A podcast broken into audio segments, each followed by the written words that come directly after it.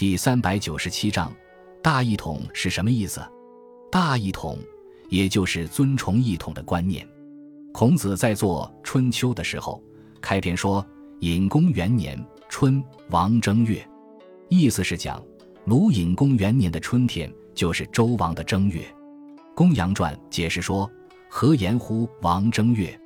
大一统也。”唐代徐彦著书：“王者受命，至正月以统天下。”令万物无不一一皆奉之以为始，故言大一统也。《汉书·董仲舒传》说：“春秋大一统者，天地之常经，古今之通义也。”《汉书·王吉传》也说：“春秋所以大一统者，六合同风，九州共贯也。”可见，在春秋时期，大一统已经成为一种被社会所崇尚的观念。孔子说：“天下有道。”则礼乐征伐自天子出，礼乐征伐自天子出，就是大一统的表现。这意味着天下有道。周王东迁，天下诸侯各立，呈现出分崩离析的局面。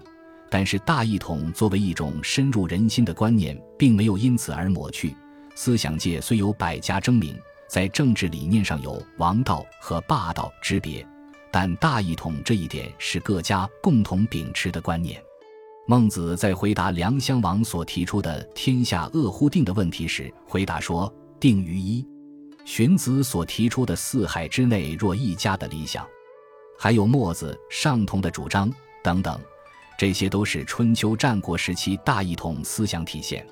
到秦始皇统一六国，实现书同文、车同轨，在极致汉武帝罢黜百家、独尊儒术。中国最终在文化与政治两大基本领域都确立了大一统的秩序。